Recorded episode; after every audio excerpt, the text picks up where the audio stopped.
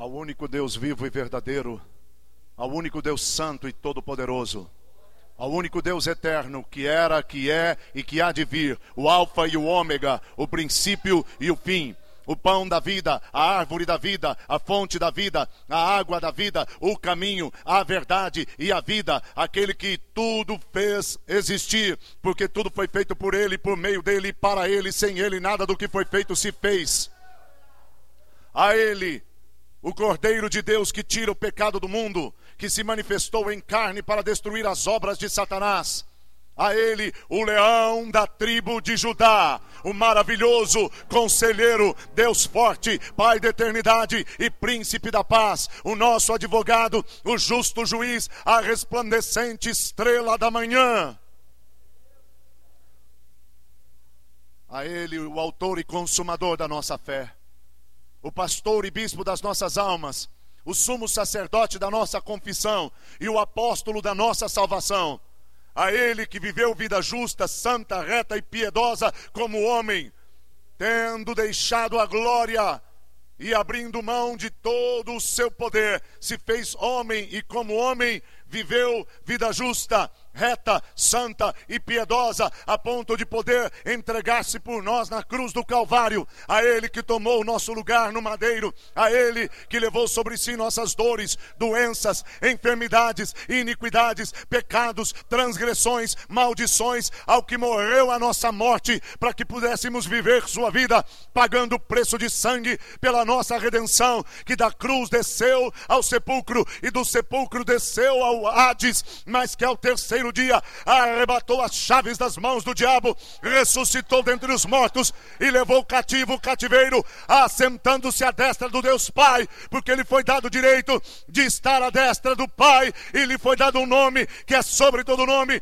diante do qual todo joelho se dobrará nos céus, na terra e debaixo da terra, Rei dos reis e Senhor dos senhores.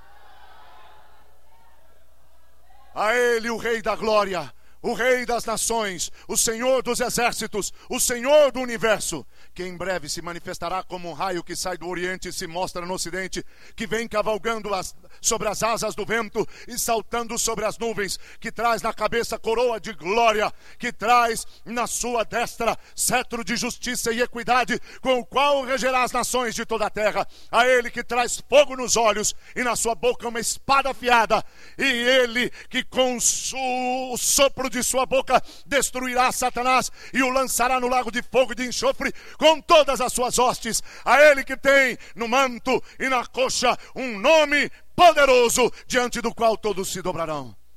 A Jesus Cristo, o Messias, e Yeshua, HaMashiach, a Ele e só a Ele toda honra, toda glória, todo louvor e toda adoração em São Lourenço, em Minas Gerais, no Brasil e nas nações da terra, assim como nos céus. Aleluia!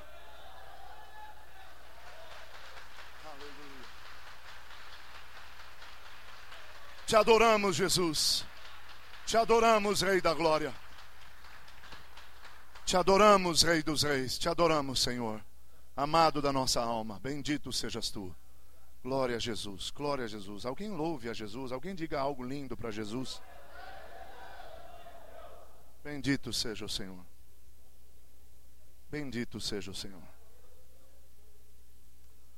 Aleluia. Vamos abrir, por favor, juntos, amados em Cristo Jesus, a palavra de nosso Deus, a Bíblia Sagrada, o livro santo, poderoso, a palavra eficaz, viva e fiel, espada de dois gumes. Bendito seja Deus, porque por ela ele nos fala. Evangelho de João, capítulo 1. E enquanto você encontra, nós queremos dizer que é uma alegria estar com os irmãos. Realmente ontem o trânsito nos surpreendeu. Não conseguimos chegar em tempo. Deu apenas para passar e pegar o final da reunião. Mas nós nos alegramos por estar com os irmãos, louvamos a Deus por essa oportunidade. Parabenizamos a igreja por seus 18 anos. Agradecemos os pastores pelo convite. Nos alegra estar com os irmãos e numa data tão importante como essa. 18 anos indica maioridade. E ontem, na rápida passada que nós demos por aqui, nós compartilhamos com vocês o que a palavra declara no livro de Gálatas, quando ah, Paulo escreve dizendo que o filho, apesar de herdeiro, enquanto menor de idade, não tem acesso à herança. A herança é do filho, mas sendo menor, ele não pode usufruir dela. Por quê? Porque Deus não desperdiça a herança. Amém? Deus não coloca a herança na mão de quem vai gastá-la ah, em seu bel prazer. Amém, gente? Deixa eu explicar algo para vocês dentro disso aqui que ainda não é a minha mensagem, mas presta atenção. Por vezes você pode encontrar pessoas reclamando que ainda não estão recebendo de Deus o que gostariam. Há muita gente vivendo a vida cristã aquém do que Deus tem para eles. Ainda não alcançaram o melhor de Deus. Ainda não entraram no tempo de usufruir a herança. Tudo que Jesus conquistou na cruz é nosso, é direito nosso, está à nossa disposição.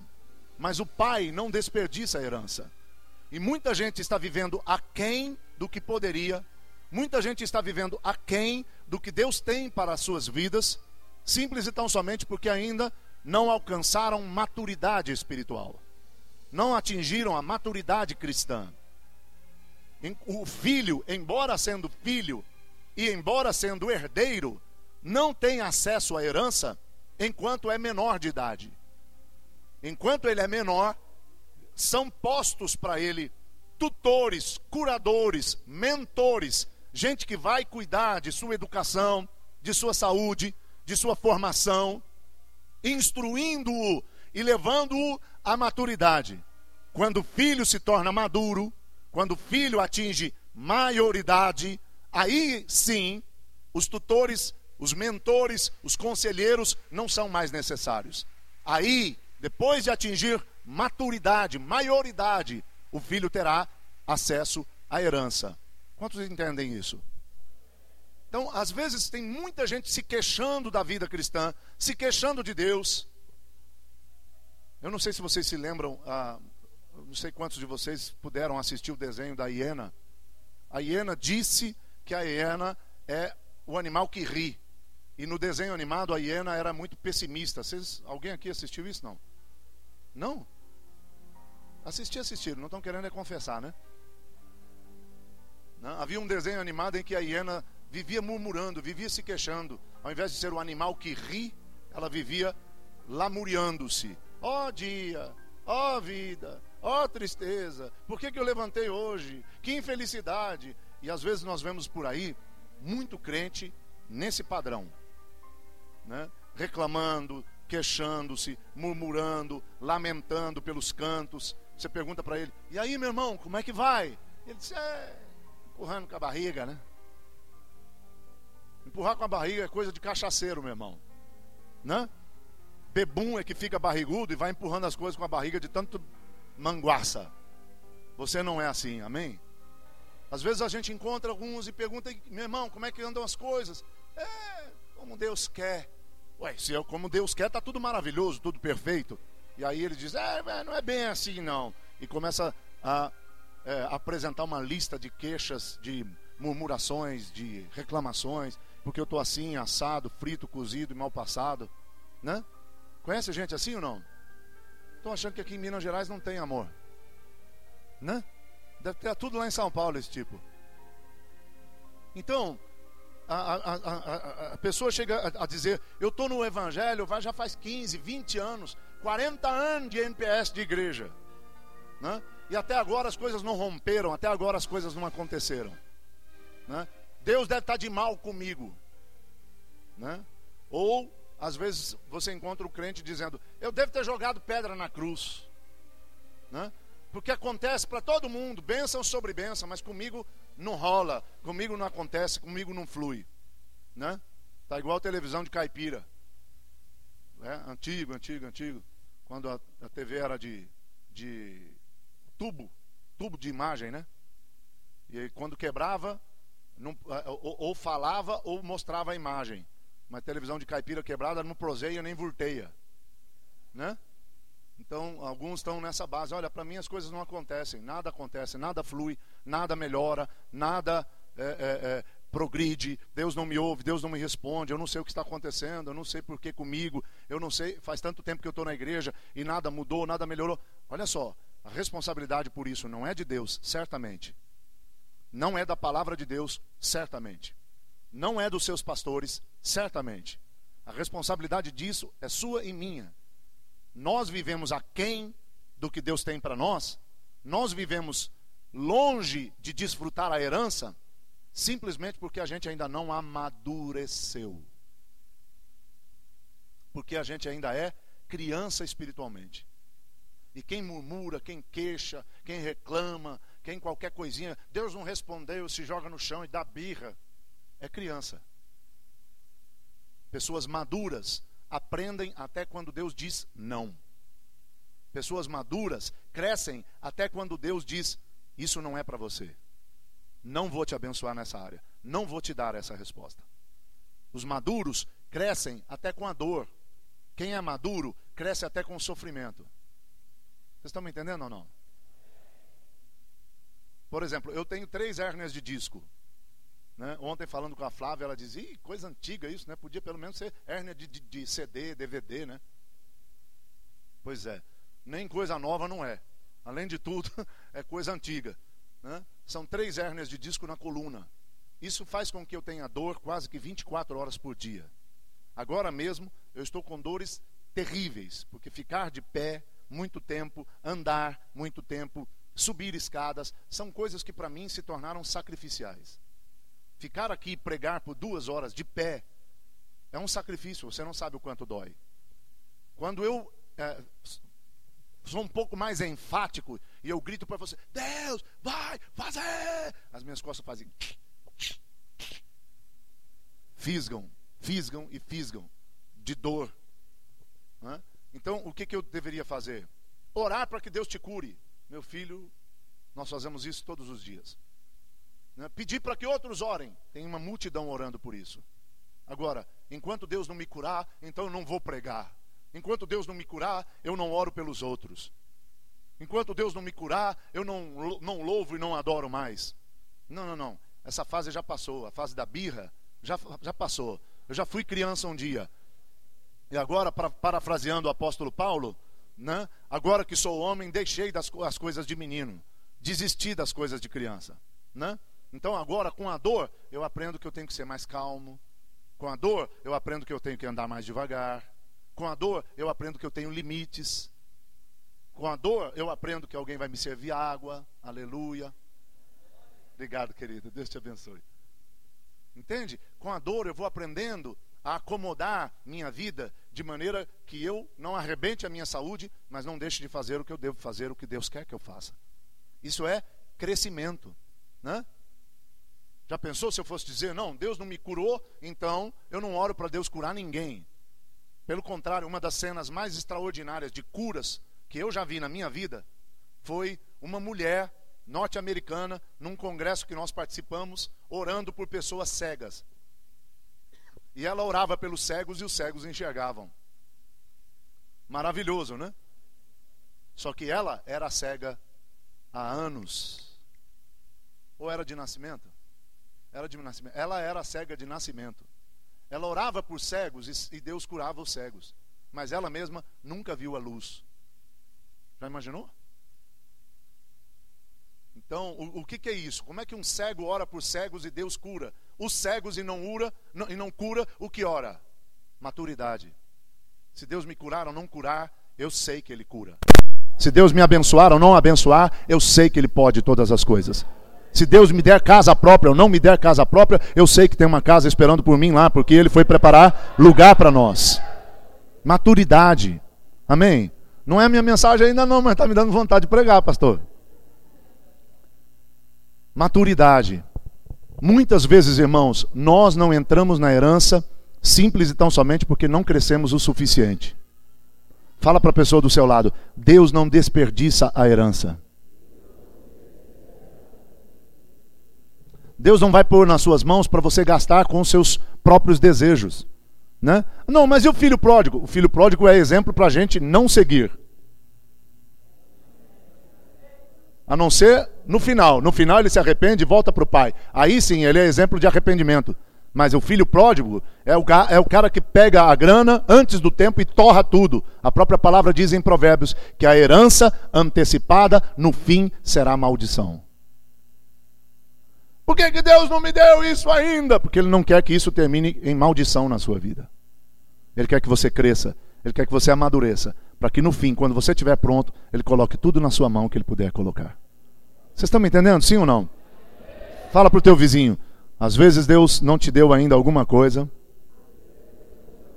Diga para ele: pode ser que Deus não te deu ainda tudo que você queira. É possível que Deus não te deu ainda toda a herança porque você ainda não amadureceu o suficiente. Agora dá uma sacudidela nele e diga: madura, fi. madura que Deus te abençoa. Não é? Amadureça, cresça, que Deus não te negará coisa alguma. Amém? Davi, mas eu aprendi que Deus não nega coisa alguma a ninguém. Não, não, não, não. O que a palavra diz é: não, não negarás bem algum àqueles que te temem, aqueles que te amam. Né? Tem muita gente que não está recebendo nada porque ama a bênção, não ama a Deus. Né? O cara quer porque quer o carro novo. Eu quero um carro novo. Deus, eu vou fazer campanha. Né? Eu vou fazer é, é sete dias de campanha, 14 dias de campanha, 21 dias de Vou fazer uma novena de campanha. Né? Para o Senhor me dar meu carro. E Deus não vai lhe dar o carro. Por quê? Porque Ele ama o carro, o coração dele está no carro. Agora, aquele que tem um coração em Deus, Deus dá carro, Deus dá o que for necessário. Porque Deus não nega bem algum aqueles que, aqueles que vivem retamente. Não negarás bem algum aqueles que vivem corretamente. Né? Então, quando você atinge a maturidade, você passa a viver corretamente, amando a Deus acima de todas as coisas, temendo a Deus. E, dessa forma, com maturidade, Deus vai te dar tudo que é seu. Porque o maduro tem direito à herança. Amém, gente? Sabia? Tudo bem? Vocês conseguem entender isso? Pois bem, como igreja, vocês estão entrando no período da maturidade. 18 anos é maturidade. Portanto, preparem-se. Ontem eu declarei isso profeticamente. Quero ratificar como servo de Deus, como apóstolo de Jesus Cristo e como profeta do nosso Deus, por sua graça e por misericórdia. Quero ratificar uma palavra profética sobre essa comunidade, sobre essa congregação, sobre esse ministério. Em o nome do Senhor Jesus Cristo, declaro que vocês entram agora no período da sua maturidade e, portanto, vocês entram no melhor período da história deste ministério. A herança vai ser liberada e o melhor de Deus que está reservado para esta obra vem agora, porque agora, no tempo da maturidade, a herança estará liberada. Prepara-te para o melhor de Deus, em o nome do Senhor Jesus. Se você recebe isso, aplaude ao Senhor.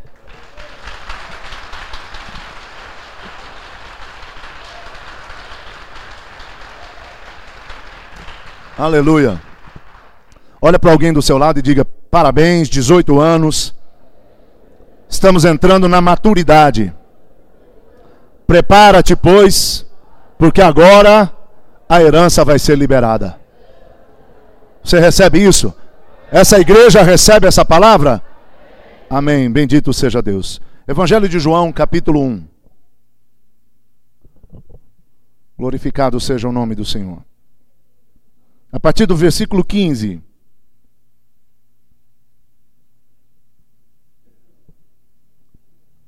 Perdão, desculpe, a partir do verso 19. Diz assim a palavra de Deus: Este foi o testemunho de João, quando os judeus lhe enviaram de Jerusalém sacerdotes e levitas para lhe perguntarem: Quem és tu? Ele confessou e não negou.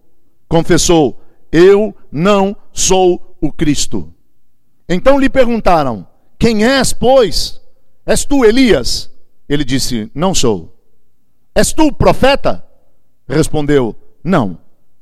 Disseram-lhe, pois, declara-nos quem és, para que demos resposta àqueles que nos enviaram. Que dizes a respeito de ti mesmo? Então ele respondeu: Eu sou a voz do que clama no deserto. Endireitai o caminho do Senhor, como disse o profeta Isaías. Ora, os que haviam sido enviados eram de entre os fariseus. E perguntaram-lhe: Então, por que batizas se não és o Cristo, nem Elias, nem o profeta? Respondeu-lhes João: Eu batizo com água, mas no meio de vós está quem vós não conheceis, o qual vem após mim, do qual não sou digno de desatar-lhe as correias das sandálias. Estas coisas se passaram em Betânia, do outro lado do Jordão, onde João estava batizando.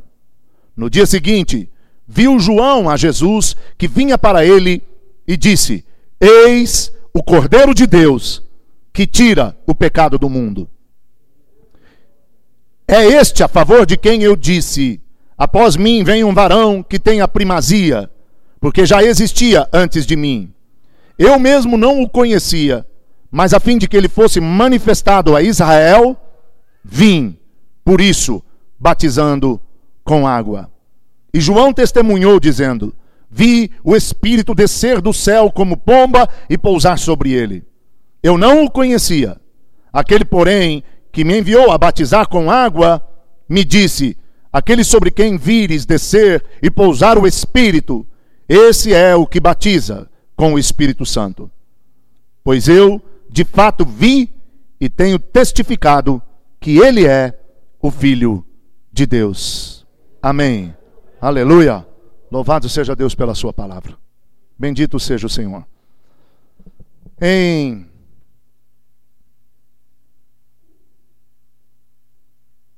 continuidade àquilo que os meninos receberam no Flames, aqueles que foram, eu quero falar um pouquinho mais nessa noite sobre João Batista.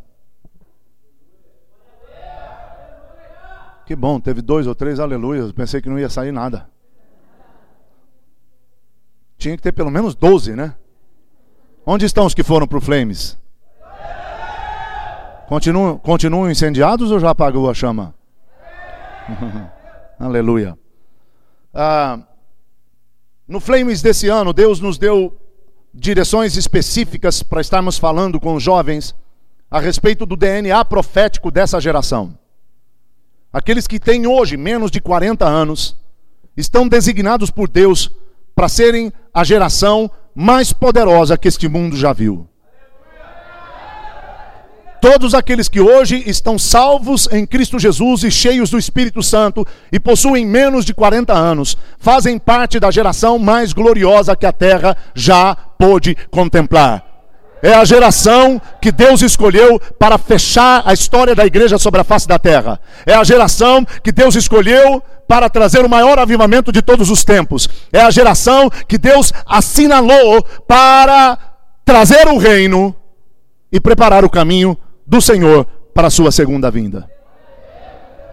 Esta geração que Deus está levantando hoje, esta geração que Deus está preparando agora, esta geração que Deus está fazendo emergir, esta geração que Deus está chamando, que Deus está ungindo, esta geração que Deus está preparando para usar de maneira poderosa, gloriosa, assombrosa, assustadora, espetacularmente ungida, esta geração tem o DNA profético de João Batista toda unção, todo poder, toda autoridade, toda palavra profética, toda habilidade de gerar milagres, toda garra espiritual para o confronto contra Baal, contra Jezabel, todos os dons e habilidades proféticas, todo o manto que havia sobre Elias, o Senhor transportou e estabeleceu sobre João Batista em porção dobrada, mas segundo a palavra do próprio Deus, que declara em Malaquias capítulo 4, no verso 5, que antes do grande e terrível dia do Senhor, Elias virá outra vez, nós temos entendido que esta geração tem recebido de Deus o mesmo que estava em Elias e foi transportado a João Batista, agora é de João Batista destinado a esta geração. É uma geração profética e esta geração tem o DNA de João Batista. João Batista foi levantado para preparar o caminho do Senhor. especificamente para preparar Israel para o surgimento do Messias. Ele foi o que Isaías havia profetizado como a voz que clama no deserto. Por isso João Batista pregava no deserto. E era a voz que chamava Israel para o arrependimento, para que então o Messias pudesse entrar em cena e Israel pudesse contemplar seu Salvador. Por favor, diga para alguém que está perto de você: João Batista veio para preparar o caminho do Senhor. Esta geração, que está destinada para ser a última geração da história, tem o DNA profético, porque ela está designada pelo Espírito Santo para ser a geração que vai preparar o caminho para a segunda vinda de Cristo. Vou dizer isso de novo. João Batista foi levantado para preparar Israel para o surgimento do Messias na sua primeira vinda. Tudo que Deus havia depositado em João, manto profético, poder profético, autoridade profética, visão profética, palavra profética, discernimento profético,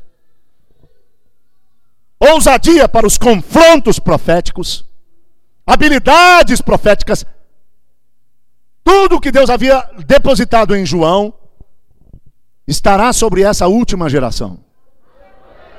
Esta última geração tem o DNA profético de João Batista, porque esta última geração não só fecha a história da igreja na face da terra, esta última geração não só trará o maior avivamento de todos os tempos, esta última geração não só manifestará o reino nas nações da terra, esta última geração não só viverá a glória da segunda casa, que é maior do que a primeira, mas também esta última geração preparará o caminho preparará a terra, preparará os povos, preparará as nações para a segunda vinda de Jesus Cristo.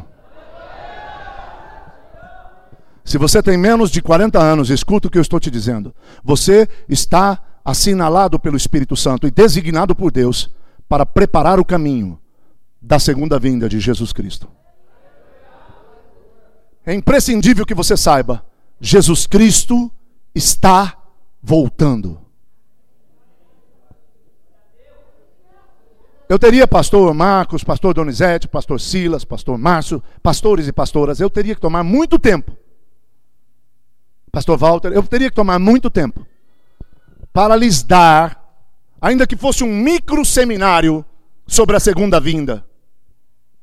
Ainda que fosse um micro seminário sobre a segunda vinda de Jesus, eu teria que tomar muito tempo para lhes dar todos os sinais que o Espírito Santo tem mostrado ao redor do mundo, apontando para a segunda vinda de Jesus. Mas escute, não é preciso nem ser da tribo de Issacar para discernir os tempos com tudo o que estamos vendo ao nosso redor. Basta você saber que o mundo está indo de mal a pior. A sociedade está entrando em declínio moral cada vez mais intenso e mais rápido.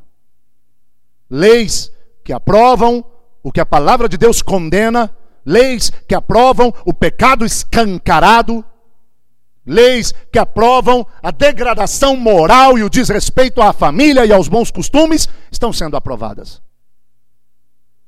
E você sabe muito bem, isto é sinal dos últimos dias. Sodoma e Gomorra, outra vez. Vocês estão aqui? Não bastasse isso, por favor preste atenção, não bastasse isso, o mundo está sofrendo catástrofes atrás de catástrofes. O caos está tomando as nações. Não fosse isso suficiente, maremotos, tsunamis, terremotos frequentes, avalanches, quedas de morros matando multidões.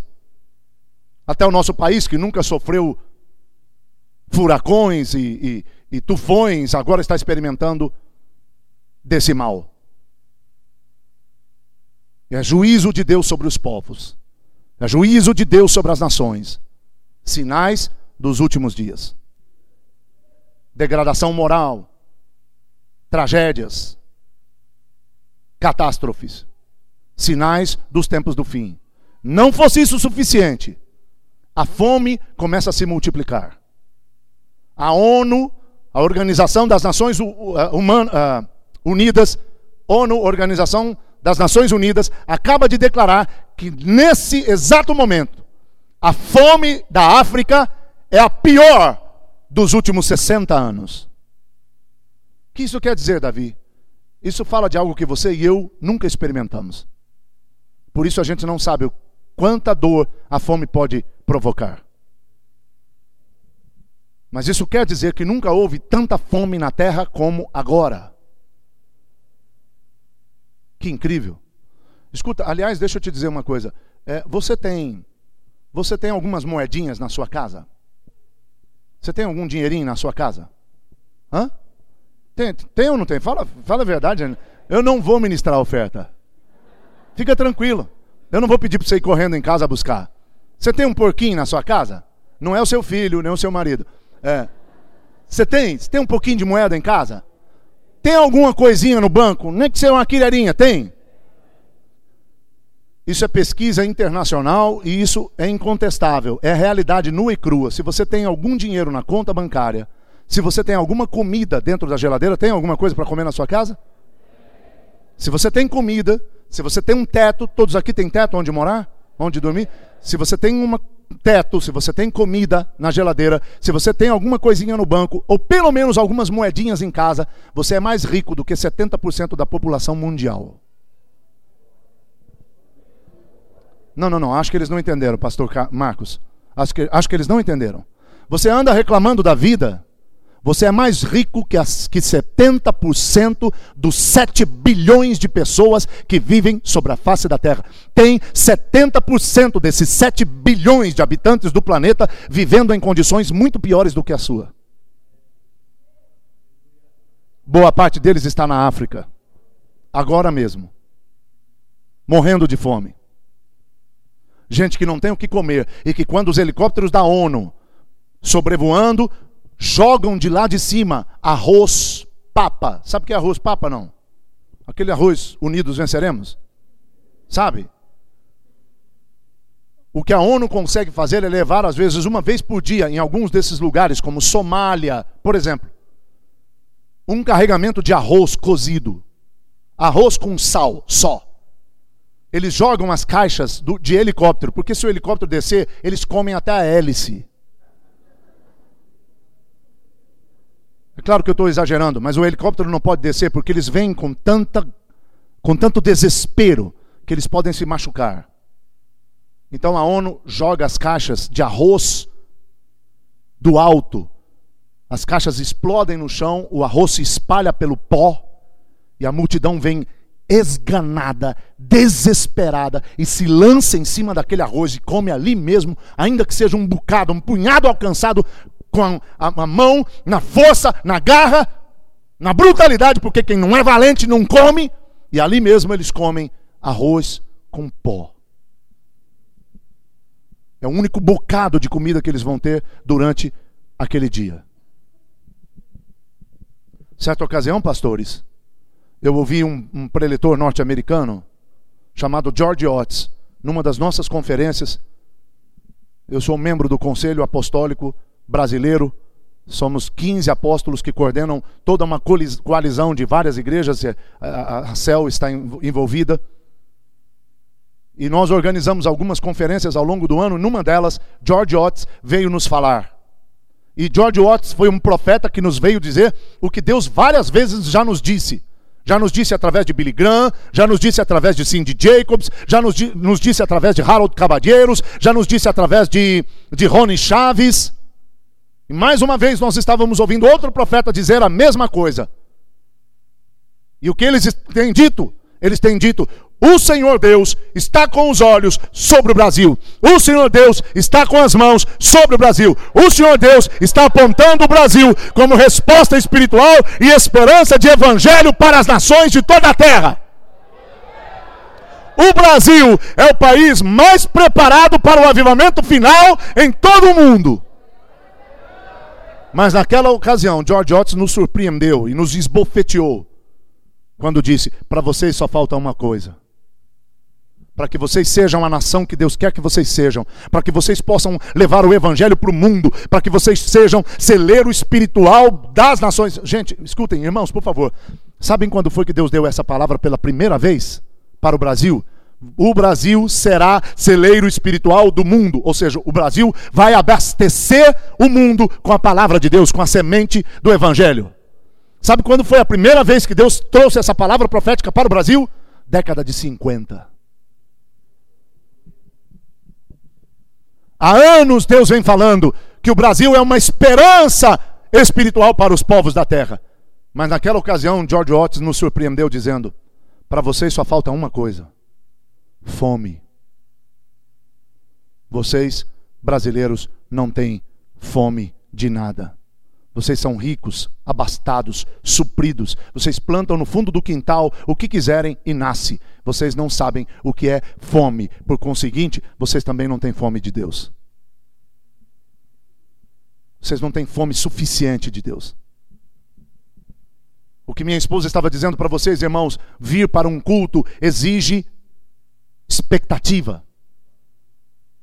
Vou repetir as palavras dela. Você não entra num restaurante com fome, sem ter expectativa de comer uma boa comida. Sim ou não? Quem entra num restaurante quer comprar sapato? Não quem entra num restaurante quer comer. Ele tem expectativa certa de comida. Quando o garçom se aproxima e pergunta o que o senhor deseja, ele não disse, ah, traz qualquer coisa aí. Eu vim aqui para ver se tem. Se tem comida, eu como. Se não tem, eu não como. Não, não, não, não. Ele vai pagar por aquilo. Ele está com fome. Ele vai pedir o cardápio. Ele vai escolher o que mais lhe apetece, porque ele tem expectativa de comer uma boa refeição. Expectativa. Expectativa leva você, inclusive, a procurar os melhores restaurantes da cidade. Você não come em qualquer boteco. Sim ou não? Se vai comprar sapatos, você não entra na farmácia. Você entra na sapataria e vai olhar por todas as vitrines, porque você tem expectativa de encontrar o sapato que lhe agrade, da cor que lhe agrade, do salto que lhe agrade, da, do couro que lhe agrade, do número que lhe agrade, com o preço que lhe agrade. Você tem expectativa de encontrar o melhor. Mas a gente vem para a igreja sem nenhuma expectativa, pastor Márcio. A gente vem na igreja por religião. É domingo, deixa eu ir lá bater o cartão. Se Deus falar, falou. Se Deus não falar, não falou. Pelo menos eu fui, ele sabe que eu estava lá. E se não acontecer nada, pelo menos eu encontro a galera, mano. Eu vou estar com gente que eu gosto. Não, irmãos, nós devíamos vir com fome de Deus. Nós devíamos vir como aquele, aquela multidão de africanos fica desesperada quando vê os helicópteros da ONU sobrevoando o território. Nós devíamos ver, vir pensando, a qualquer hora algo despenca de lá de cima. A qualquer hora Deus vai abrir o céu. A qualquer hora Deus vai nos visitar. A qualquer hora Deus vai falar comigo. A qualquer hora Deus envia uma palavra. A qualquer hora o Espírito Santo é derramado. A qualquer hora a glória de Deus se acende no nosso meio. A qualquer hora Deus vai fazer alguma coisa nova. Eu vou para lá, porque lá está o povo de Deus, porque lá é a casa de Deus, e porque lá eu vou encontrar com Deus.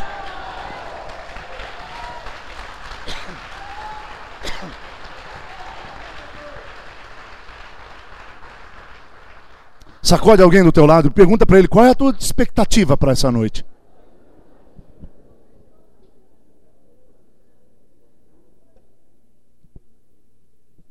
Eu já saí do meu, do, da minha rota, eu nem sei onde eu estava. O que é que eu estava dizendo?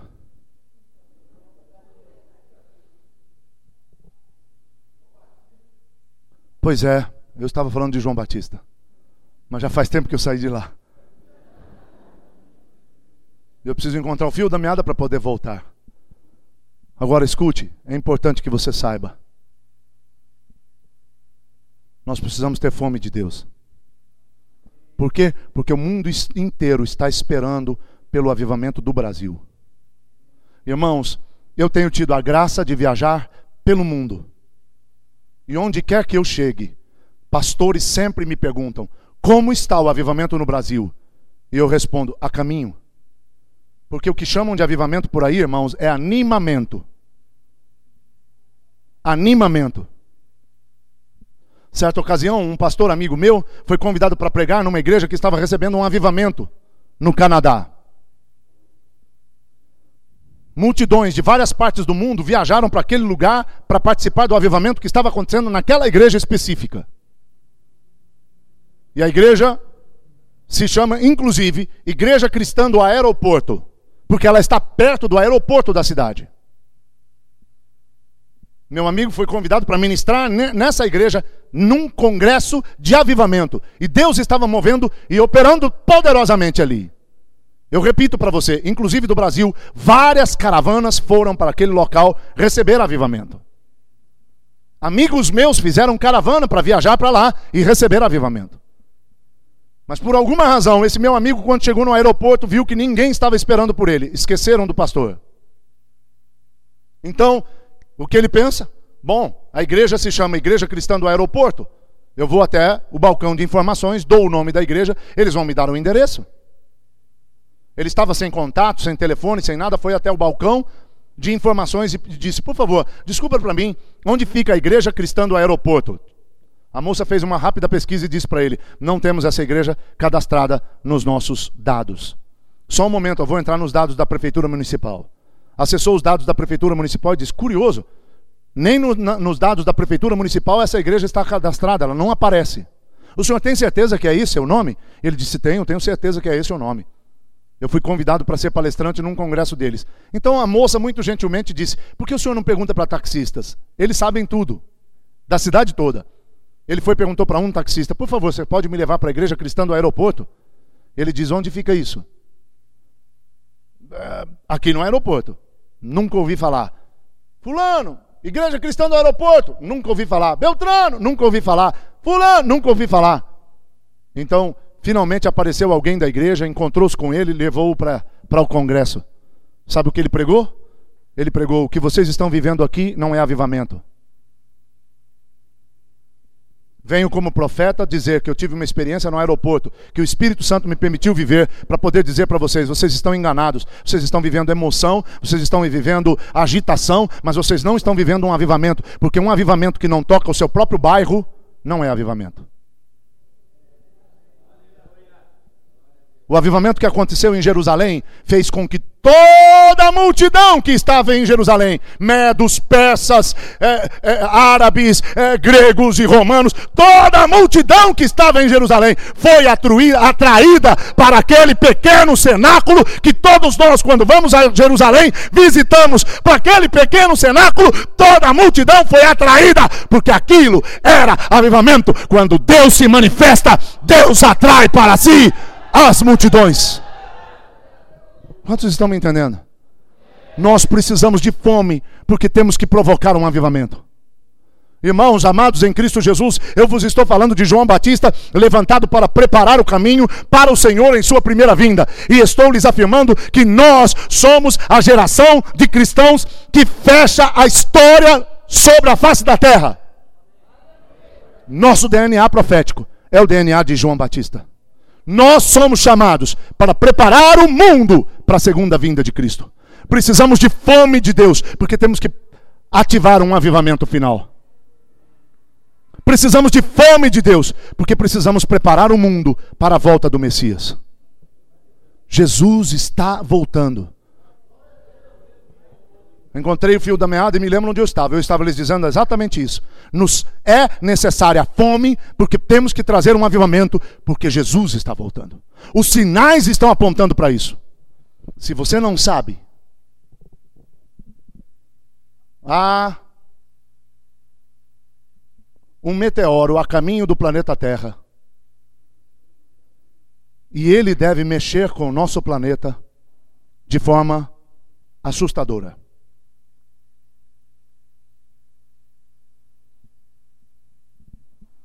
Se esse meteoro conseguir ser desviado, se nós pudermos desviá-lo. Vocês assistiram na, na, no cinema é, o Armagedon? Vocês assistiram? Lembram que eles mandam uma aeronave para desviar um planeta que vinha na rota de colisão com a Terra? Vocês lembram disso? E a gente pensa que tudo isso é ficção, né? Ficção nada, meu filho, eles já sabiam As informações vazam, os caras se aproveitam, compram as informações, criam filmes, ganham milhões em cima disso. O que é absurdamente terrível, porque eles estão ganhando milhões em cima de uma realidade que está prestes a acontecer e que vai ceifar multidões. Se conseguirmos desviar o, o, o, meteoro que está a caminho, se conseguirmos desviar, e se ele passar a 50 mil anos-luz da Terra, só o seu vácuo vai mudar o curso da Terra. Vai mudar o eixo da Terra, perdão. Eu não sei se vocês sabem, mas o planeta Terra não é assim. Ele é assim. E já mudou um pouco. Com esse meteoro passando longe da Terra, o seu vácuo fará com que a terra fique assim. Você sabe o que isso significa? O mar vem para a parte seca. Você já leu em algum lugar que o sertão vai virar mar? Nunca leu? Bíblia é um best-seller. Você devia ler de vez em quando. A palavra de Deus declara que o mar vai invadir a terra. Mas muitos de nós não levamos isso muito a sério, não é verdade, irmãos? Hã? Muitos de nós ainda não temos certeza de que o muro de Jericó caiu mesmo, né? Uma das minhas caravanas, nós passamos. Eu não, não passo sempre, eu faço caravana todo ano, mas não passo sempre por Jericó. Agora, depois da penúltima, eu estou passando sempre. Por quê? Porque eu levei uma caravana para ver Jericó e os irmãos chegavam para mim dizendo: Apóstolo, é verdade. Não, não, não, não, eu sei que está na Bíblia, mas eu sempre achei que era um pouco de, assim, filosofia. Eu achava que, que né, né era, era figurativo. Agora que eu estou vendo aqui o buraco e as ruínas, agora eu creio. Então a gente é obrigado a bater no ombrinho do irmão e falar: Pois é, Tomé. Bem-aventurados são os que não viram e creram. Né? Ou seja, alguns de nós ainda não sabemos se realmente o mar vermelho se abriu. Alguns de nós ainda nem sabemos se é verdade que um veinho construiu uma arca e encheu ela de animar. Da mesma maneira, a gente às vezes não sabe se é verdade tudo o que a Bíblia diz. Eu lhes garanto, vírgula por vírgula, tio por tio, ponto por ponto, letra por letra, a palavra de Deus é a verdade e só ela liberta. Agora, escuta, presta atenção. Sabe quando esse meteoro deve atingir a Terra? Entre 2012 e 2015.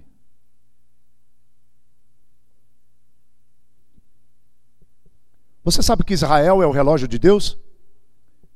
Você sabe ou não?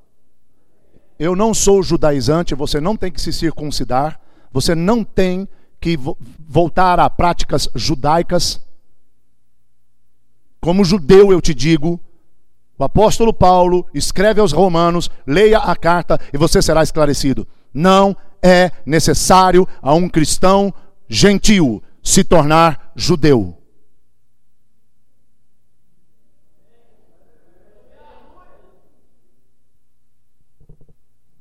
Vos está falando um judeu messiânico.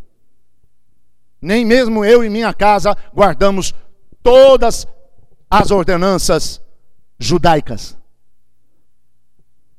Porém, as festas do Senhor nós celebramos. E sabemos que as festas do Senhor são sinais para todos os povos, não só para Israel. Não são festas israelitas, são festas do Senhor. E todas elas são sinais para todos os povos. Jesus, por exemplo, não pode ter nascido em dezembro. Porque Jesus nasceu em tabernáculos. E tabernáculos acontece entre setembro e outubro. Vocês estão me entendendo, sim ou não? São sinais. Israel é o relógio de Deus. Tudo o que acontece em Israel reflete nos céus e na terra. Israel está prestes a sofrer o seu maior ataque. E as nações vão se unir contra a nação escolhida. Sinal do fim. Agora presta atenção. Entre 2014 e 2015, todas as festas do Senhor, perdão, é, as três principais festas do Senhor, Sukkot, Shavuot e Pesach, Páscoa, Tabernáculos e Pentecostes, as três principais festas do Senhor entre 2014 e 2015 vão acontecer em dias de eclipse. E serão dias de eclipse de lua vermelha. Você já leu isso em algum lugar? Compra um livro desse aqui. Dá, dá uma lida, uma boa lida nele, de começo ao fim. E você vai encontrar o Senhor anunciando antes mesmo da vinda de Jesus que um dos sinais do fim seria a lua se transformará em sangue. E você ficava pensando que a lua ia derreter e ficar líquida como sangue. Não, não, não, não, não. Está falando dos eclipses de lua vermelha que estão pertinho de acontecer. Sinais no céu, sinais na terra. Jesus está voltando. Alguém de repente pode pensar, Davi, nós estamos fazendo 18 anos, você vem aqui dizer para nós que tem poucos anos pela frente? Isso. É exatamente isso.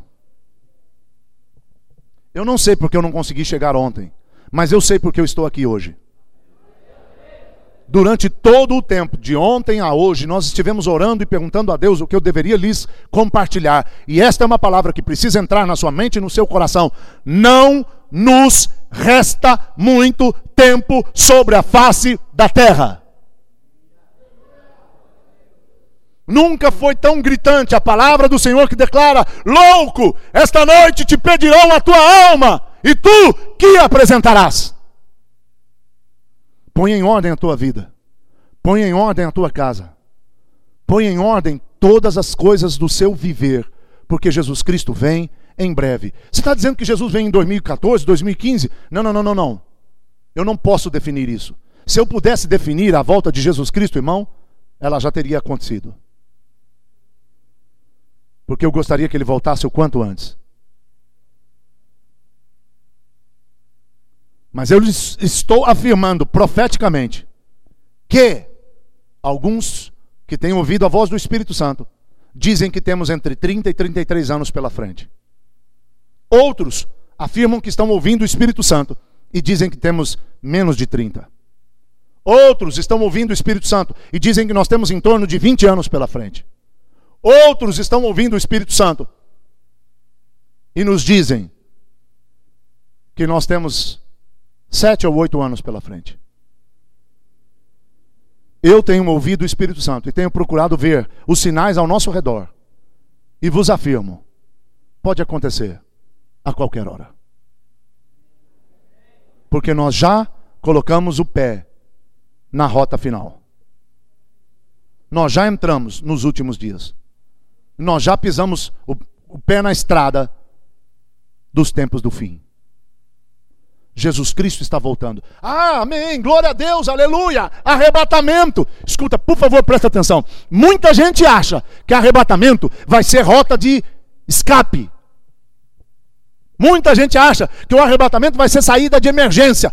Quando o circo estiver pegando fogo, nós casca fora. Aleluia. Que Deus justo que nós servimos, né, gente? Que Deus bom que nós servimos, né? Nós queremos que Ele nos arrebate e que tudo aqui pegue fogo. Como nós nos parecemos com Deus, né? Sabe a única coisa que detém o anticristo agora, ainda hoje? De aparecer e de dominar os povos? A igreja. Só a igreja. A única coisa que detém Satanás na pessoa do anticristo, a única coisa que está impedindo os planos e propósitos do anticristo e de Satanás de se cumprirem na terra, a única coisa que impede somos nós. E nós queremos que Deus nos tire rapidinho daqui e que o resto, como diria Roberto Carlos, vá para o inferno, né? E que tudo mais vai pro inferno. Mora, bicho. Só que você e eu não somos da estipe de Roberto Carlos. Então nós temos que saber que o arrebatamento não vem livrar a igreja do sofrimento. O arrebatamento não vem livrar a igreja das dores do fim. O arrebatamento não vem livrar a igreja da grande tribulação. O arrebatamento não é rota de escape, não é saída de emergência. O arrebatamento vem coroar uma igreja fiel, uma noiva que se manteve pura, santa, sem mácula e sem rugas. O que você quer dizer com isso, Davi? Eu quero dizer que o arrebatamento não é para todo mundo. Eu quero dizer, igreja amada de Cristo Jesus, que ninguém vai subir no arrebatamento festejando e dizendo: maravilha, eu não aguentava mais aquele banco me cobrando.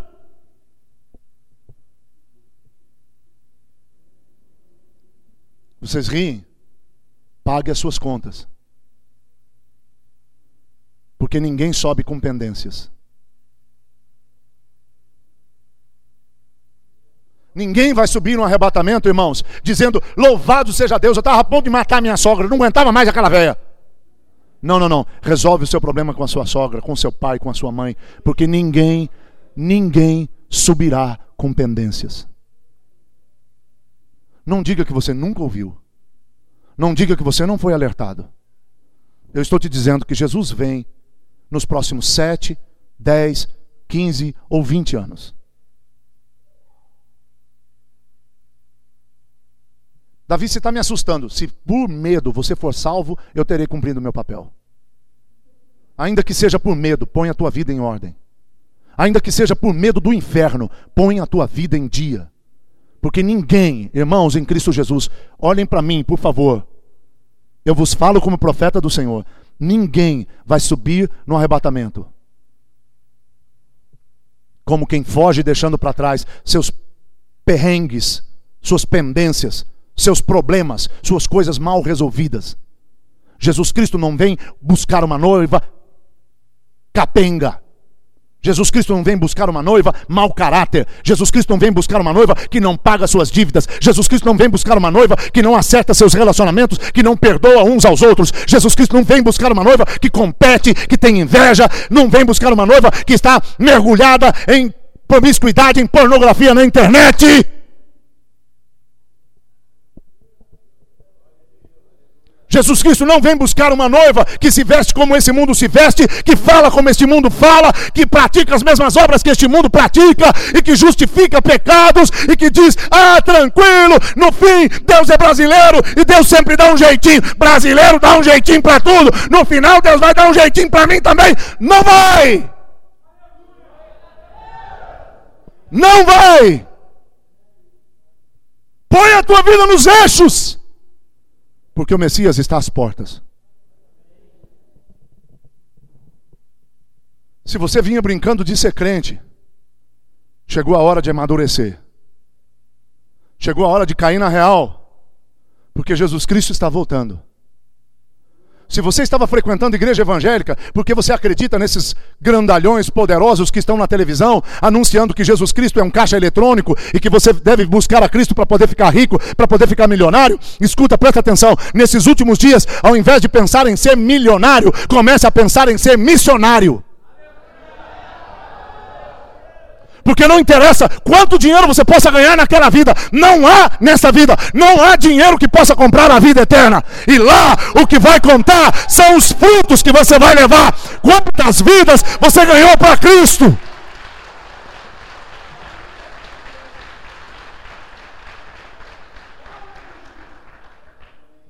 Meu Deus, eu já tenho que terminar e nem comecei.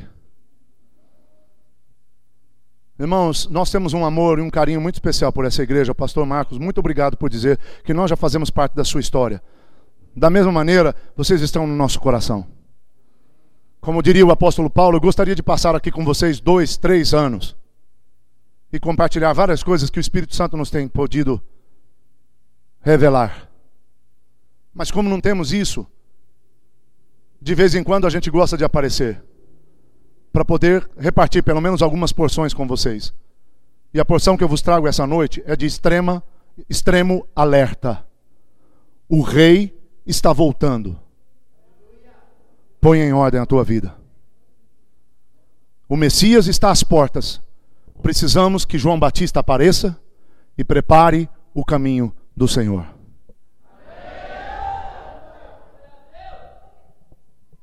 Davi, o que é que João Batista tinha para sacudir Israel? João Batista tinha duas coisas. Número um, uma palavra contundente. Uma palavra rema. João Batista tinha uma palavra incontestável. Quem ouvia sabia que Deus estava falando através dele e que era preciso se arrepender. Quantos estão me entendendo? Sabe o que a Céu São Lourenço precisa para ser João Batista para essa cidade? Vocês precisam entrar em Deus, buscar o Espírito Santo, para obter revelação acerca do que é que Deus quer falar para esta cidade. Qual é a palavra rema do Espírito Santo para São Lourenço? Qual é a palavra rema do Espírito Santo para Baipendi? Qual é, qual é a palavra rema do Espírito Santo para as demais cidades onde há uma igreja céu? Qual é a palavra rema do Espírito Santo para o sul de Minas? Qual é a palavra rema que Deus quer soltar através de vocês?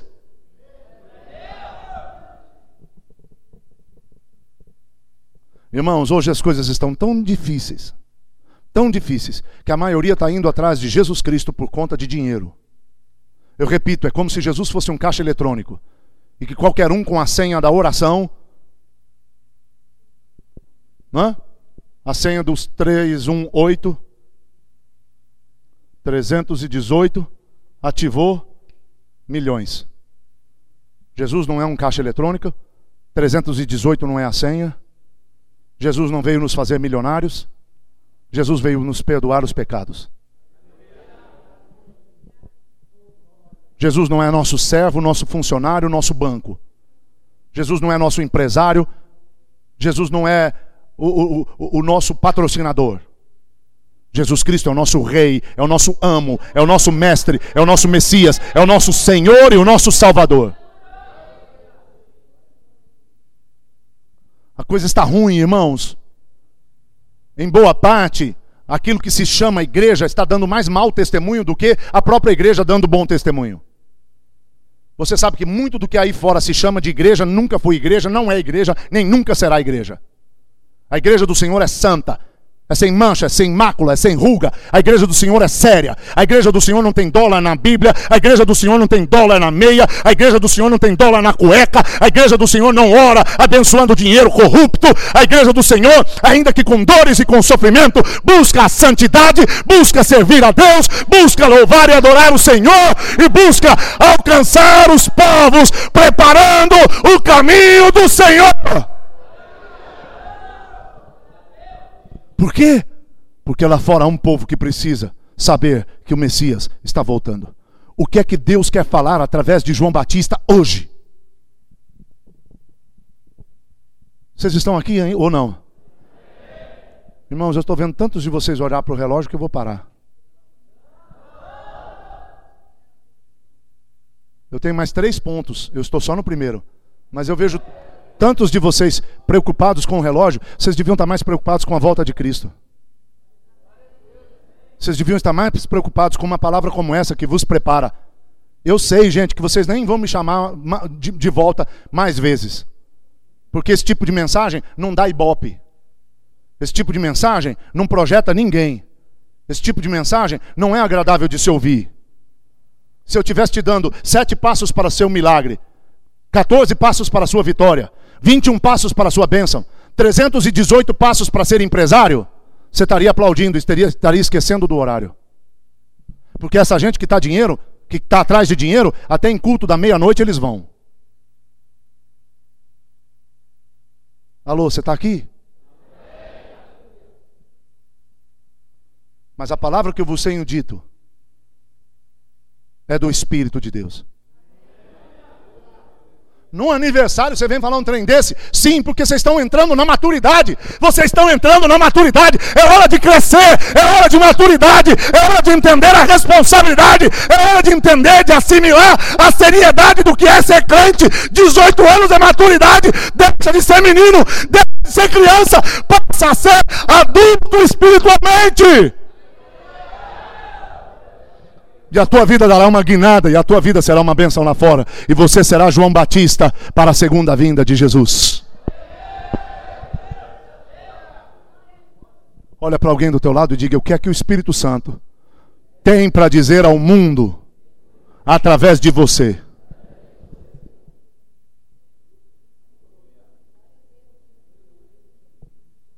João Batista sabia muito bem o que tinha que pregar, irmãos. João Batista não entrava na internet buscando mensagem dos outros para poder pregar no domingo à noite.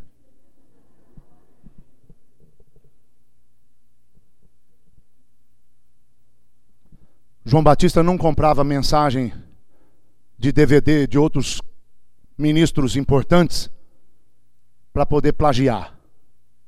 Para poder pregar a mesma coisa e dizer, eu estou pregando a mesma coisa que o fulano, o cicrano e o beltrano. Não, não, não, não. João Batista tinha uma mensagem única, incontestável, contundente. Era um rema para a sua nação: arrependei-vos, porque aí vem o Messias. O que é que vocês têm que dizer para São Lourenço? Qual é a palavra rema que Deus tem para trazer ao Brasil através da céu? Pastor Donizete, vocês podem ser só mais uma denominação. Vocês podem se preocupar com números. Vocês podem continuar se preocupando, se é que se preocupam, com crescimento, com abertura de, de, de novas filiais. Vocês podem estar pensando só nisso, porque hoje, lamentavelmente, amados irmãos, as pessoas estão medindo o pregador pelos números. Em vários lugares onde eu chego, as pessoas veem meus DVDs, como a minha esposa disse, Deus é misericordioso, misericordioso. Escolheu um caipira como eu, me dá a sua graça, me dá a sua unção, me dá a sua palavra, para que eu anuncie e faz essa palavra chegar ao mundo. Essa mensagem, porque morreu usar, já tem mais de 7 mil cópias espalhadas pelo mundo. Não é grande coisa para um pregador como eu, meu filho? É, acredite. Teve gente que comprou essa, essa, essa mensagem em farmácia.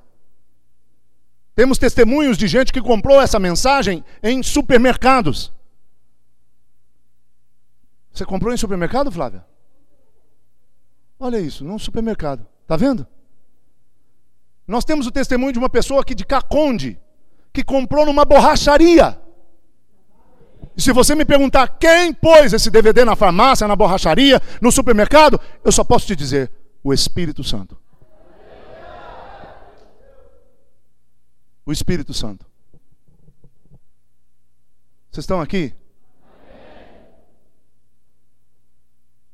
Então eu sei o que eu tenho anunciado. E João Batista sabia muito bem o que tinha que pregar.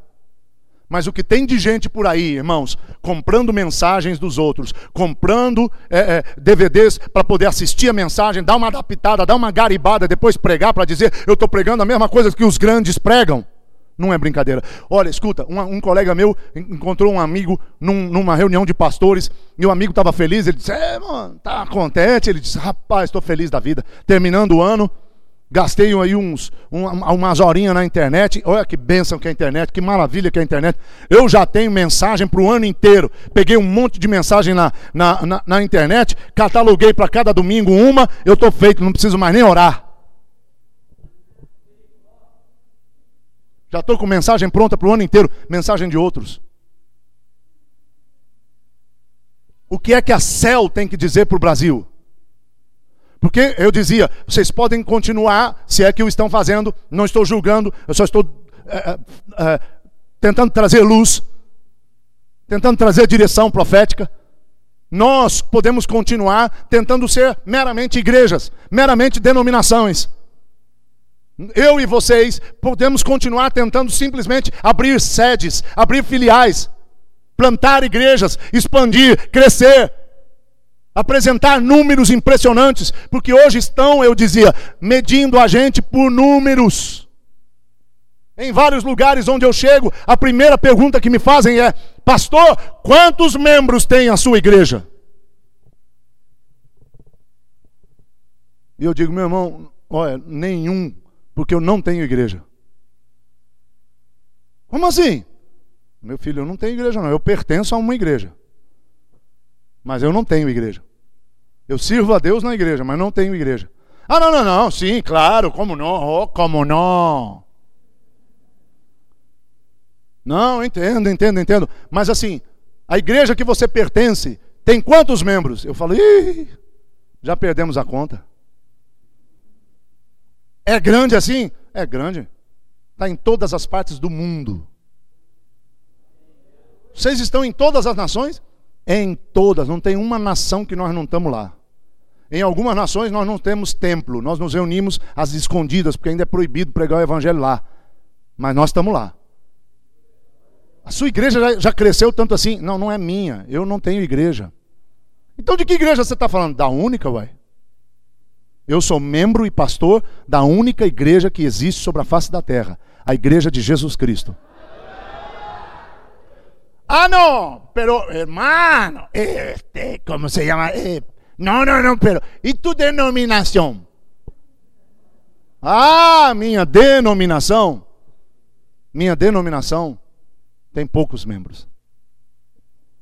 Mas é um exército poderoso, porque temos treinado aquela turminha e cada um deles vale por mil. Mas é grande a tua igreja? Eu digo, meu querido, deixa eu falar honestamente com você, eu já passei dessa fase. De que fase? Da fase de me importar com números. O que me importa agora é o caráter. De que vale você ter uma igreja numerosa? 3 mil, 5 mil, 10 mil, 14 mil, e você não conhece o nome de ninguém. E as bombas que aparecem no seu gabinete para você aconselhar são só de gente que não, não paga suas dívidas, não conserta a sua vida, não muda, não corrige seu, seu temperamento, não acerta seus relacionamentos. Gente que não quer mudar, não, muito obrigado. Eu quero gente que quer mudar e quer provocar mudanças.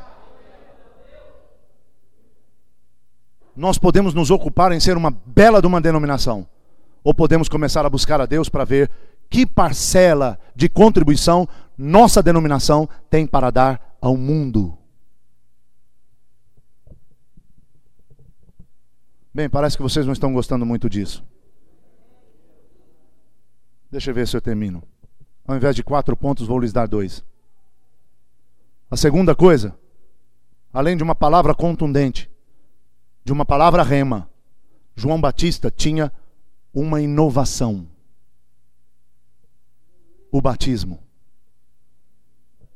Os fariseus, o principal grupo religioso da época, enviou sacerdotes e levitas, o alto escalão, gente.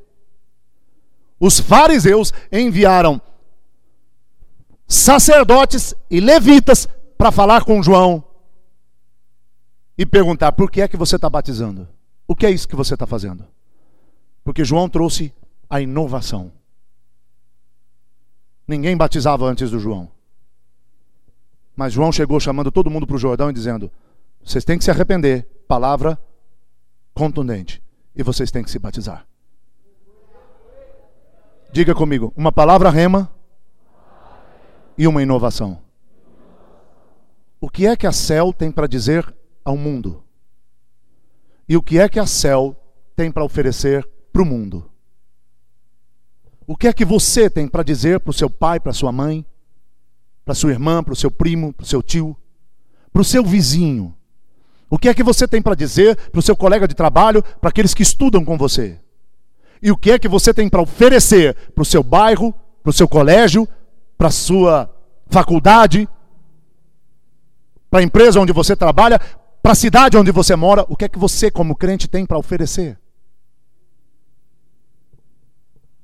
Irmãos, eu estava vindo para cá e no caminho eu vi numa esquina um monte de homens.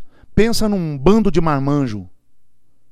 Cada um com seu copo de cerveja nas mãos.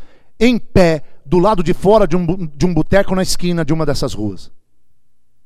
Um bando de homens com cerveja na mão, em pé, na calçada, do lado de fora de um boteco qualquer. E dentro do boteco, mais um bando de homens sentados e em pé, bebendo suas cervejas. E eu fiquei pensando, o que é que esses caras estão vendo? Eles não estavam conversando, estavam todos vidrados num ponto. Quando eu passei mais perto, eu pude ver. Eles estavam assistindo o jogo de futebol.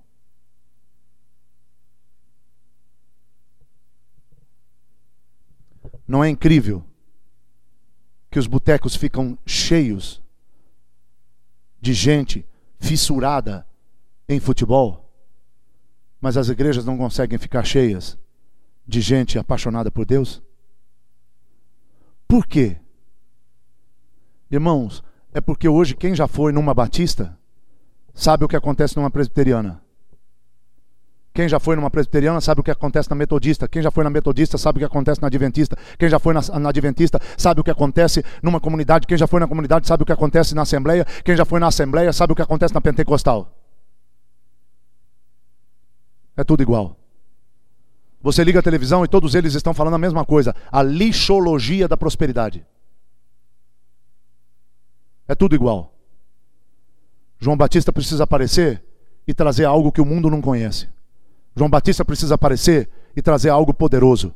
João Batista precisa aparecer e trazer algo inovador. Vocês precisam ser os crentes que tomam as ruas, que tomam as praças, que tomam os shoppings, que tomam os restaurantes com poder, com autoridade, com graça, com fogo, com revelação. Vocês precisam ser aquelas pessoas que quando alguém passa por você, olha para você e diz: "Ei, ei, moço, por favor, espera um pouquinho. Você passou por mim, eu senti algo diferente. O que é que você tem? Quem é que você é?" Quando alguém entrar num elevador com você, é preciso que essa pessoa seja marcada, seja tocada, seja impactada. Quando alguém trabalha do teu lado, é preciso que ela veja que em você há algo novo, há algo inovador. Quando alguém estuda do teu lado ou te dá aula, é preciso que essa pessoa saiba que João Batista está vivo.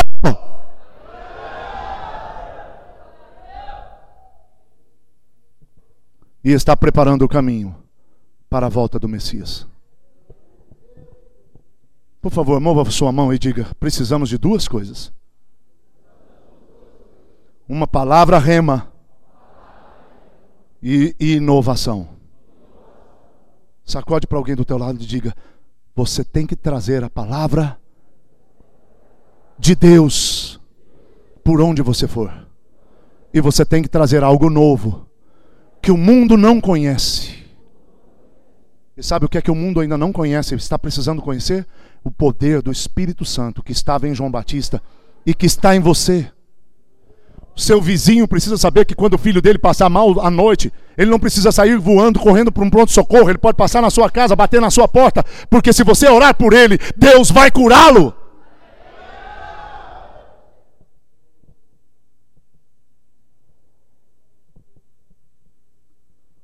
Agora, eu já sei o que João Batista precisa: uma palavra rema e inovação.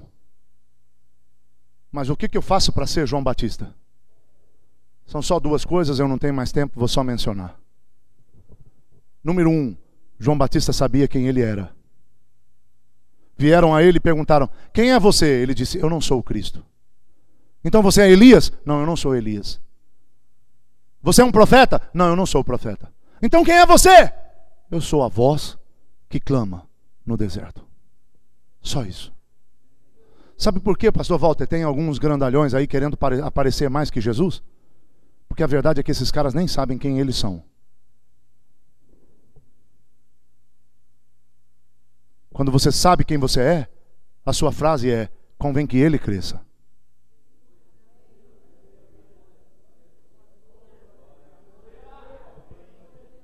Vocês estão me ouvindo, irmãos?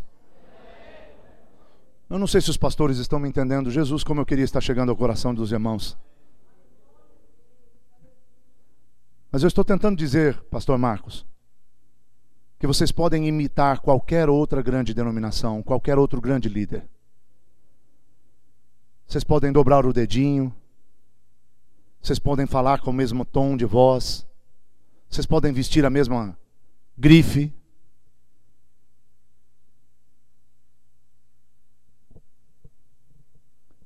Mas isso vai fazer de vocês meras cópias. Agora, quando você sabe quem você é, aí você tem identidade. João Batista disse: Eu não sou grande coisa, eu sou só uma voz que clama no deserto, mas eu sei quem eu sou. E quando você sabe quem você é, você não precisa imitar ninguém. Quando você sabe quem você é, o diabo vai respeitar você exatamente por causa da sua identidade. Vocês estão aqui, gente? Certos caras viram Paulo libertando pessoas de demônios e quiseram fazer o mesmo. Foram para cima de um endemoniado e o capeta se levantou, deu uma coça neles, tirou a roupa deles e fez com que eles saíssem voando nus. Sabe por quê? Porque eles disseram, em nome de Jesus, a quem Paulo prega, sai dele. O, o demônio se levantou e disse: Conheço a Jesus e sei quem é Paulo, mas você, vem cá. Não basta conhecer a Jesus e imitar a outros. Você precisa saber quem você é. Você nunca será um crente vitorioso, a menos que você descubra quem você é no reino quem você é em Cristo, quem você é para Deus, por que é que Deus te criou e para o que é que você está aqui. Qual é a sua função e o que é que esse mundo pode receber através de você. Fala comigo, identidade. Faz assim para mim. Agora olha nesse dedão. Ninguém tem essa digital. Olha no olho do seu irmão. Dá uma piscadela para ele. Ninguém tem essa íris. E faz comigo assim: Aleluia! Aleluia! Ninguém tem essa voz. Você sabia disso?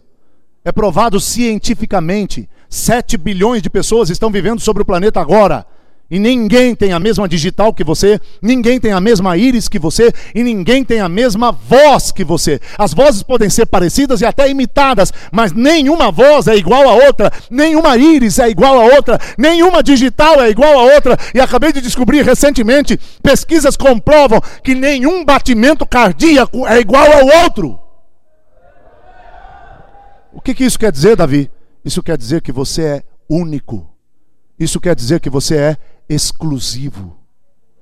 Então, certamente Deus não teria criado alguém assim se você não fosse necessário. Mas o que é que esse João Batista tem para dizer a esse mundo? E o que é que esse João Batista pode trazer para este mundo? Para você saber o que dizer e o que fazer, você precisa descobrir sua identidade. A segunda coisa a primeira é que João sabia quem ele era. A segunda é que ele sabia quem Jesus era. Quando perguntaram para ele, mas é você o Cristo? Ele disse, não, eu nem o conheço. Mas ele está no meio de vós. E eu não sou digno de desatar-lhe as sandálias. Ele vos batizará com o Espírito Santo e com fogo. E quando João viu Jesus pela primeira vez, ele disse: Eis o Cordeiro de Deus que tira o pecado do mundo. João sabia muito bem quem era Jesus. E você sabe? Às vezes a gente pergunta para os crentes quem é Jesus e eles falam, oh, Jesus, oh, ah, oh, Jesus. Ah. Isso não convence ninguém. Jesus é tudo para mim. Isso não quer dizer nada lá fora. Agora, quando você realmente sabe quem é Jesus, mesmo sem palavras, as pessoas conseguem vê-lo em você. Vou terminar te dizendo algo. Quando Jesus e João Batista estavam no ventre de suas mães, as duas mães se encontraram. E a Bíblia diz que no ventre de Isabel, sua mãe, João Batista estremeceu. Antes mesmo de nascer, ao se aproximar de Jesus, ele já o reconhecia. Você e eu precisamos conhecer Jesus o suficiente para que lá fora outros possam conhecê-lo através de nós. Irmãos amados em Cristo Jesus, posso não ter lhes animado muito. Posso não ter trazido as revelações que vocês esperavam, mas vos trouxe revelações. Posso não ter trazido a vocês as profecias que vocês esperavam, mas vos trouxe profecias. Jesus Cristo está voltando. E essa é a igreja que tem que se levantar como João Batista da segunda vinda. Nós temos que ter o que dizer, nós temos que ter algo inovador para esse mundo, porque Jesus está voltando. E para ter o que dizer e para saber o que fazer, nós precisamos de identidade e de conhecimento de Jesus. Termino te dizendo: você não consegue conhecer Jesus sem conhecer esse livro. Não basta deixá-lo aberto na cabeceira da sua cama, no Salmo 91. Isso não é um amuleto. Isso aqui não é pé de coelho. Isso aqui não é. Como é que chama aquele negócio de cavalo? Não é ferradura. Aliás, ferradura e pé de, e pé de coelho não trazem nenhuma coisa boa, pode acreditar. Isso não é um amuleto.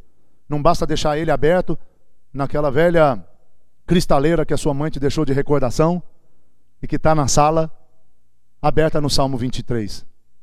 Não, você precisa viver o Salmo 23, viver o Salmo 91. Você precisa estudar, comer este livro, meditar nele de dia e de noite, para teres o cuidado de fazer segundo tudo quanto nele está escrito. Então farás prosperar o teu caminho e serás em tudo bem sucedido. Josué 1, 8. Você tem que conhecer esse livro a ponto de você poder andar de acordo com ele, porque é assim que você será vitorioso e bem-sucedido em todas as coisas. Porque bem-aventurado é o homem que não anda segundo o conselho dos ímpios, não se detém no caminho dos pecadores, nem se assenta na roda dos escarnecedores. Antes tem o seu prazer na lei do Senhor e nela medita de dia e de noite. Ele será como árvore plantada junto a ribeiros de águas, que na, no devido tempo dá o seu fruto e cuja folhagem não murcha. Tudo quanto fizer prosperará. Salmo capítulo 1, do versículo 1 ao versículo 5. Você vai prosperar, você vai viver o melhor de Deus quando você conhecer a Cristo através desse livro, porque conhecer a Cristo através da palavra vai te tornar maduro, e conhecendo a Cristo e sabendo quem você é, lá fora você vai ter o que dizer e o que trazer para preparar o mundo para a volta do Messias. Se você, se você quer ser um João Batista para esses últimos dias, por favor, fique de pé.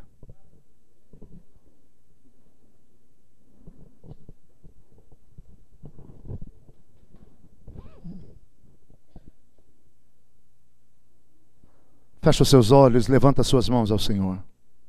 Eu gostaria de orar por você nesse final. Eu não sei se agradei os seus corações, irmãos. Eu não sei se eu lhes satisfiz as expectativas. Eu não sei se estamos terminando essa noite abastecidos com a palavra de Deus. Mas eu sei que eu vos trouxe aquilo que o Espírito Santo queria que eu compartilhasse.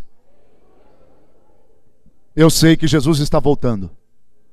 E que cada um de nós tem que ser um João Batista que prepara um mundo para a volta do Messias.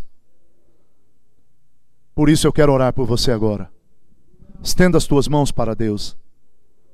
E por favor, concorda comigo se aquilo que eu estiver pedindo é o que o teu coração deseja. Pai de toda graça e glória, Bendito sejas tu e o Senhor Jesus, nosso Rei Salvador. Bendito sejas tu e o Espírito Santo, nosso fiel conselheiro. Senhor, te adorando e bendizendo o teu nome, eu te dou graças por esta igreja, pelos seus 18 anos, por toda a história vivida até aqui, por todas as conquistas e vitórias e por todos aqueles que fizeram parte deste processo até esta hora. Mas agora esta comunidade entra na sua melhor fase. Ela entra na fase da maturidade. E por isso eu te peço, Pai de toda graça e glória, que a palavra desta noite seja usada pelo Espírito Santo com graça, com poder e com autoridade, para que esta igreja, com maturidade, com responsabilidade, Senhor, com maioridade espiritual, possa entrar no que o Senhor tem para eles. Levanta esses meus irmãos e irmãs, como parte desta geração poderosa de João Batista, dos últimos dias. Levanta cada crente deste ministério como um João Batista na sua casa, no seu bairro, no lugar onde trabalha, no lugar onde estuda, na sua cidade. Levanta-os como João Batista para o louvor da tua glória. Põe a tua palavra no coração e na boca deles. Dá-lhes o que dizer lá fora. Traz para eles algo inovador. Senhor, essa igreja tem o parkour. Essa igreja tem os esportes.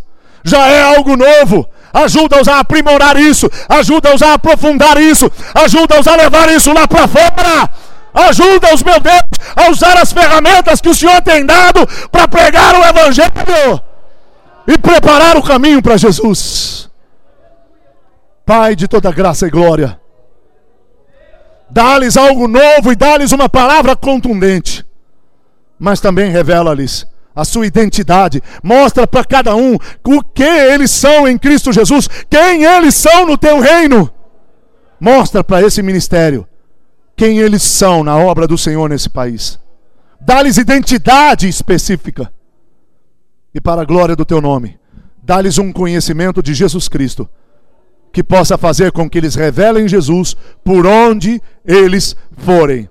Eu os abençoo e declaro em nome de Jesus que João Batista é livre para se levantar na céu.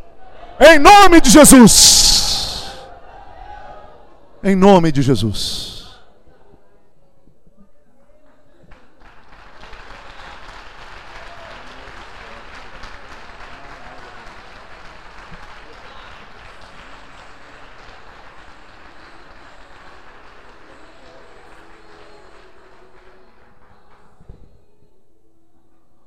Márcia, Márcia é usada pelo Senhor como profeta em muitas oportunidades.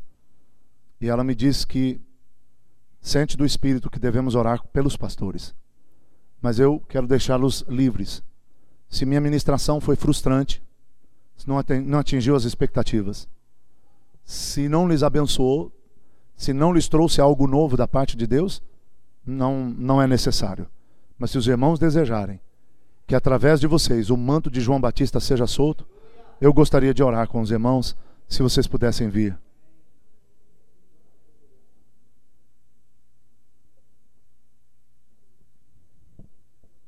Se essa igreja quer o manto de João Batista, estenda suas mãos para os seus pastores, por favor.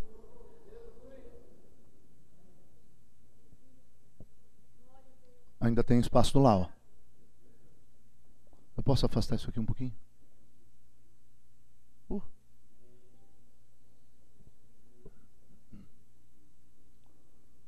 Eu não sei quanto de unção vai vir, por isso, se obreiros pudessem ajudar estar apostos.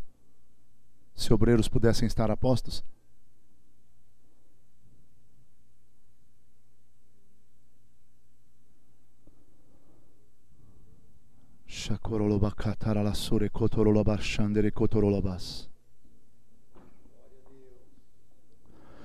Espírito Santo, bendito Rua Hakodesh. Glória ao teu nome poderoso. Eu sei, aqui trouxeste minha esposa e a mim para esta oportunidade. Eu sei que o Senhor nos trouxe para liberar um manto sobre esta comunidade, sobre esse ministério, para estes tempos do fim. Espírito Santo, Espírito Santo, Rua Hakodesh. Eu sei que o Senhor nos trouxe para ativar nesse ministério o tempo da maioridade. Eu sei que o Senhor nos trouxe para ativar neste ministério o tempo da maturidade. Eu sei que isso vai dar acesso à herança. Mas eu sei que a maturidade e a maioridade também trazem consigo mais responsabilidade. E é por isso que a responsabilidade de sermos João Batista para nossa geração e para nossa nação paira sobre nós. E por causa dessa responsabilidade de sermos de termos a necessidade de ser João Batista agora, é que eu quero te pedir que estes homens e mulheres que o Senhor tem levantado nesse ministério possam ser os canalizadores da unção de João Batista para toda a congregação. Senhor, o óleo vem primeiro sobre a cabeça, depois é que ele desce para a barba, depois é que ele desce para as vestes, para o corpo. Por isso, o óleo vem primeiro sobre os cabeças, o óleo vem primeiro sobre os ungidos, o óleo vem primeiro sobre aqueles que o Senhor levantou, sobre aqueles que o Senhor chamou, sobre aqueles que o Senhor preparou para serem teus servos, líderes e teus pastores, os teus instrumentos e os teus canais. Que estes homens e mulheres que estão neste ministério, por chamado do Senhor, possam ser os catalisadores, os canalizadores e os que vão liberar o manto de Elias, o manto de João Batista para todo o ministério do céu. Para tanto, Espírito Santo, nesta hora como apóstolo e profeta do Senhor, por graça e misericórdia, por tua vontade chamado, eu uso da autoridade a mim concedida, e em nome do Senhor Jesus Cristo, Shem e Yeshua Hamashia, solto sobre estes homens e mulheres o manto de João Batista.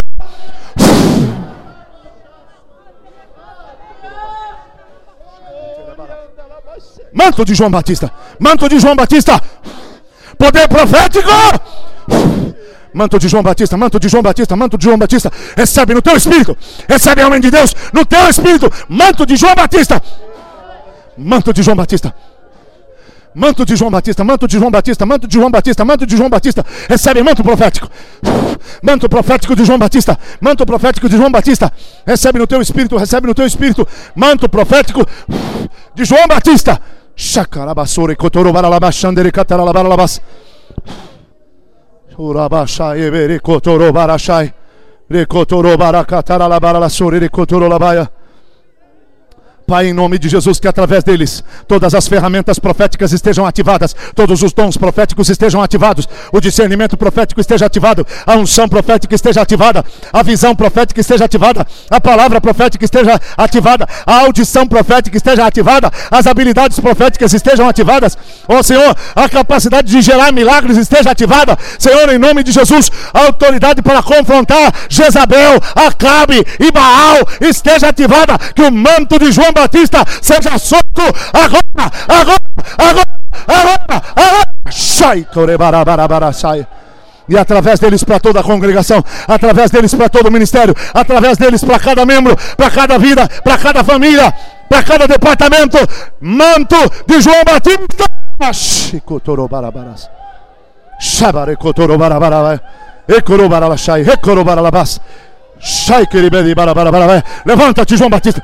Levanta-te, João Batista. Levanta-te, João Batista. Aí onde você está, fecha os teus olhos, levanta a tua mão. Começa a receber poder profético, poder profético, poder profético, unção profética. Começa a receber no teu espírito o manto e a unção de João Batista.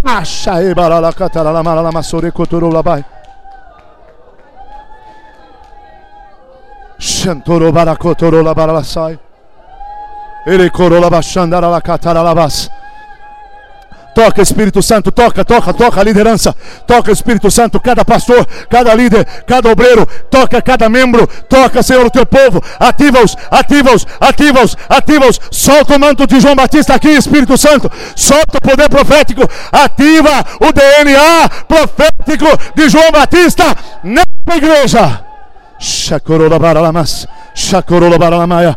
E corolo barala sandere, corolo barala shai. E barala katara la barala sore, cotorolo barala malalamas. Riala la shorolo cotorolo barala sandere, cotorolo barala barala shandere, cotorolo barala barala maya. Toca Espírito, toca Espírito Santo, toca Espírito Santo. Ativa Espírito Santo, ativa Espírito Santo. Ativa, ativa, ativa, ativa, ativa a unção, ativa o poder, ativa os dons, ativa a visão, ativa a revelação, ativa a palavra. Ativa o novo. Ativa a identidade, Senhor. A identidade apostólica, a identidade profética deste ministério. Ativa, Senhor. Ativa, Senhor. Ativa, Senhor.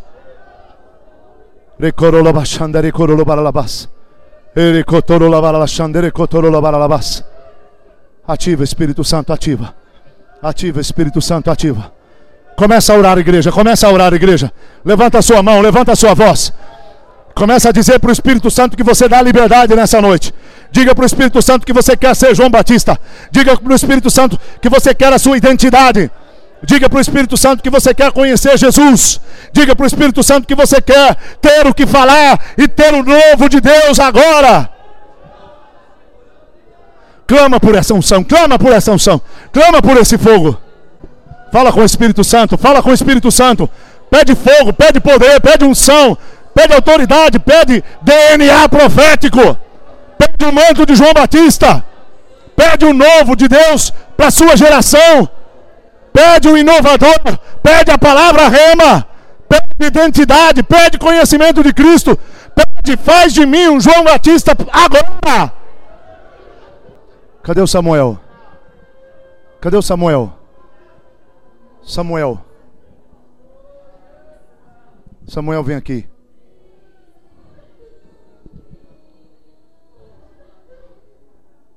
Você lidera o parkour, não é? Eu vi, eu vi alguma coisa com motos aí. Tem algum ministério com moto aqui? Motocicleta, motos? Ou não? Tem algum outro ministério aqui com esportes? Só tem parkour? Alguém me ajuda aqui, por favor. Alguém me ajuda.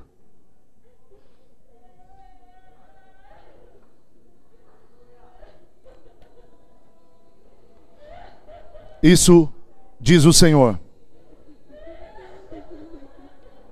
Filho, eu te dei a ferramenta. Eu te dei a ferramenta. Eu te dei a ferramenta. Você e os seus liderados são os instrumentos. Eu dei a ferramenta, mas vocês são os instrumentos. Eu dei a ferramenta, mas vocês é que eu quero usar. E vocês têm que usar a ferramenta para que eu possa usá-los. Eu vos dei a ferramenta. O novo para este ministério é o que eu vos tenho dado.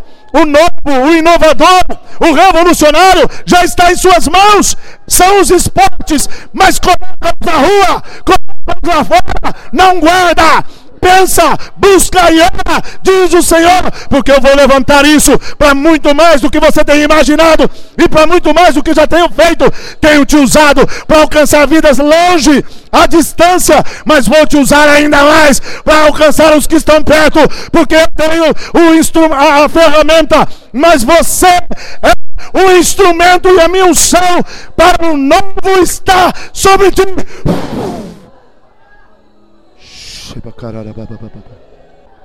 Fala com o Espírito Santo, fala com o Espírito Santo. Pede para ele te tocar. Tenha expectativa, tenha fome. Clama por ele, clama por ele. Peça que ele te faça um João Batista. Peça o manto de João Batista. Peça a unção de João Batista.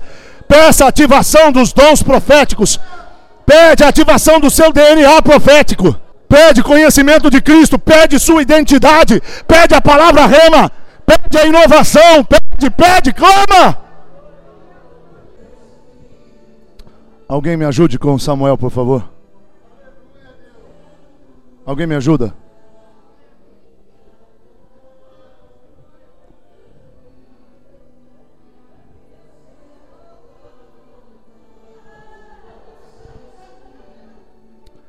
O Senhor te diz mais.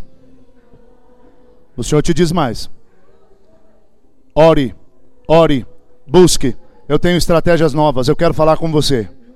E treina, treina, treina, treina, treina passos novos, treina saltos no novos, treina estratégias novas, porque em breve eu te levarei para fora do país. Os convites de outras nações vão começar a chegar. Outros povos vão querer ouvir sobre parkour gospel ou gospel parkour. Eles vão querer saber por que é que crentes estão entrando nisso e o que é que de diferente vocês têm para dizer através desse esporte. O Senhor diz: ore, ore, jejuem, busquem juntos, gastem tempo, santifiquem-se, preparem-se, porque eu vou me comunicar e vou dar estratégias novas. E treinem, treinem, preparem-se, porque eu vou habilitá-los. Os convites estão a caminho e as nações vão se abrir para ouvir do Evangelho através dessa ferramenta. Toca Espírito Santo.